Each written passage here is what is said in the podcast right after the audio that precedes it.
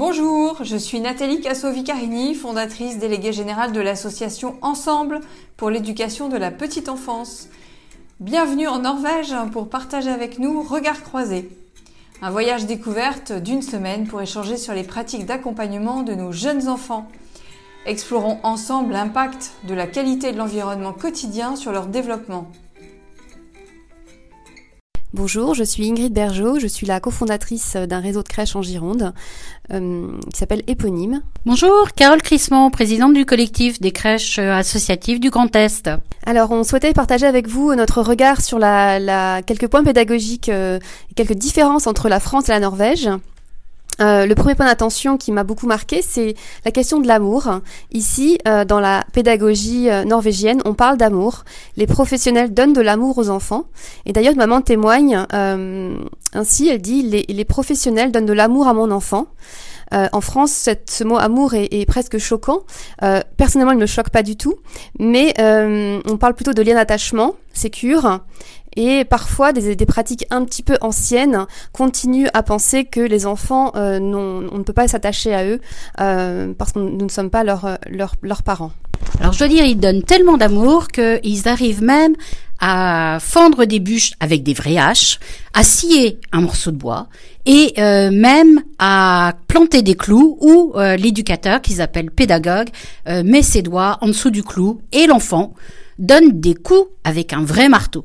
Ça, c'est de l'amour. De l'amour, ou en tout cas une présence euh, sécurisante et une présence attentive du professionnel, de l'éducateur, du early childhood teacher, comme ils disent, euh, qui est euh, qui a confiance finalement. Il y a un lien de confiance entre l'adulte et l'enfant, entre les enfants également, et cette présence sécurisante permet à l'enfant de prendre des risques. Il parle aussi de risky play, euh, de pouvoir permettre à l'enfant de, de, prendre des risques en jouant. Euh, voilà. Le risque, évidemment, le risque comme ils, ils, donnent des coups de marteau dans un clou, et eh bien évidemment, à l'intérieur, ils n'ont pas d'anti-pince-doigt. En parlant de, en parlant de, d'anti-pince-doigt, euh, il y a la question effectivement des, des, aménagements des espaces extérieurs. Tu, tu dis avec, euh, avec humour en fait qu'effectivement un enfant de 3 ans, euh, lorsqu'on est arrivé au jardin d'enfant, le, hier en fait euh, couper une, une bûche avec une, avec une hache, ce qui était assez étonnant mais complètement finalement sécure. En France aujourd'hui, on a malheureusement encore en fait un aménagement des espaces extérieurs aseptisé et euh, avec une dimension zéro risque.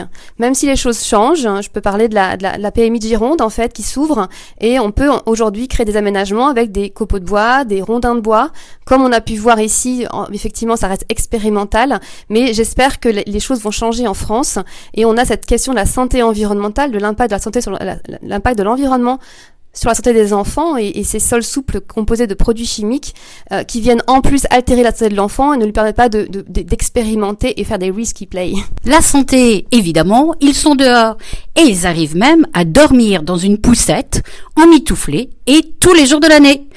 C'est un vrai challenge en France. Alors effectivement, en France, d'autant plus qu'en France aujourd'hui, ce qu'on a pu remarquer, c'est que les bâtiments en fait sont euh, sont euh, ici en Norvège, en fait, je pense qu'en termes de mètres carrés, ils sont plus petits en fait par enfant, euh, superficie par enfant que nous en France, et ils investissent finalement plus sur le dehors, et euh, c'est indispensable d'aller jouer dehors chaque jour, et les, les, pièces sont petites.